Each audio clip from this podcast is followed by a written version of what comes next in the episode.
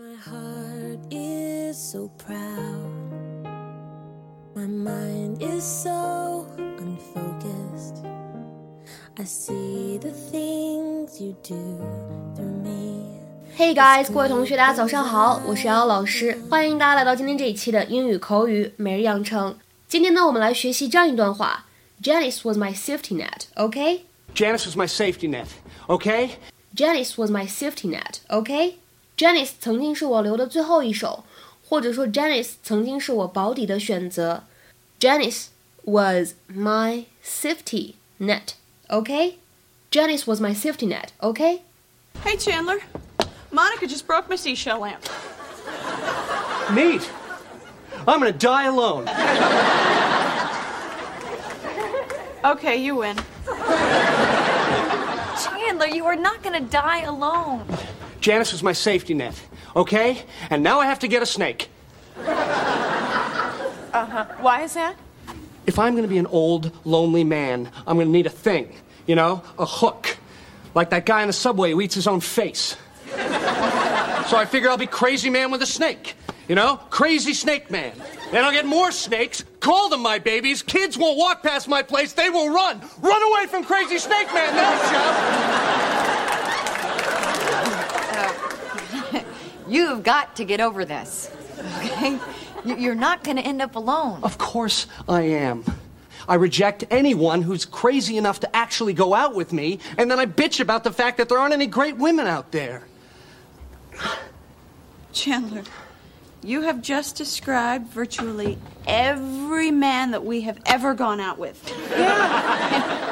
You are not a freak. You're a guy.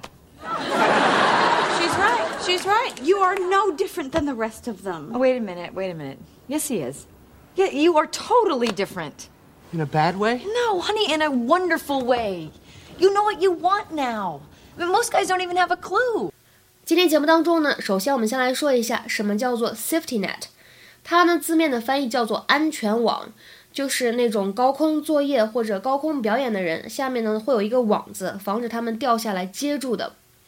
那么在英语当中呢，出现这样一个短语的时候，通常来说用的都是引申义。什么引申义呢？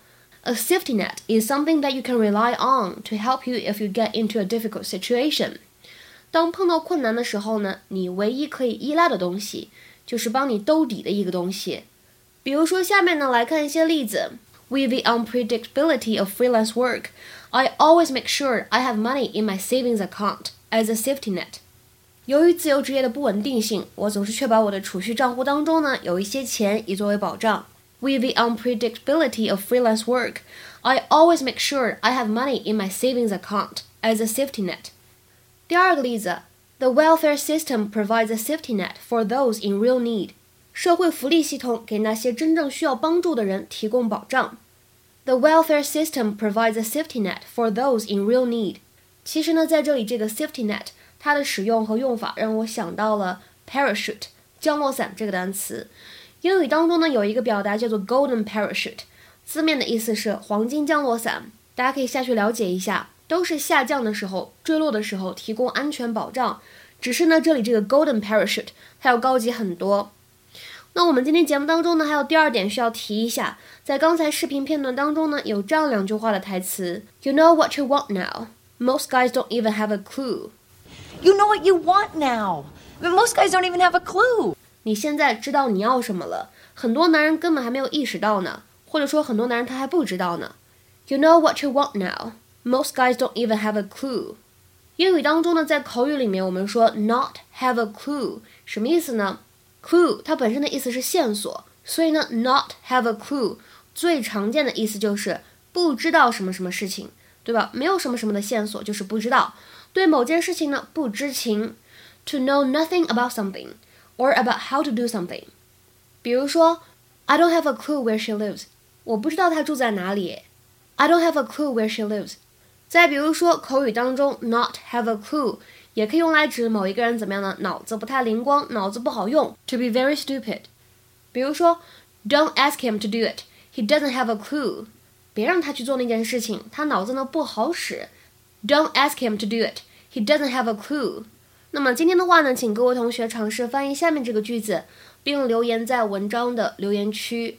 这个项目为那些失业的人们提供了保障。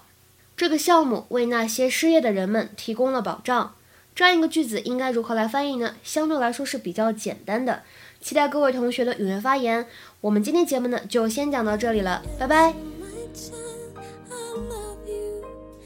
And as long as you're seeking my face, you'll walk in the power of my daily sufficient grace.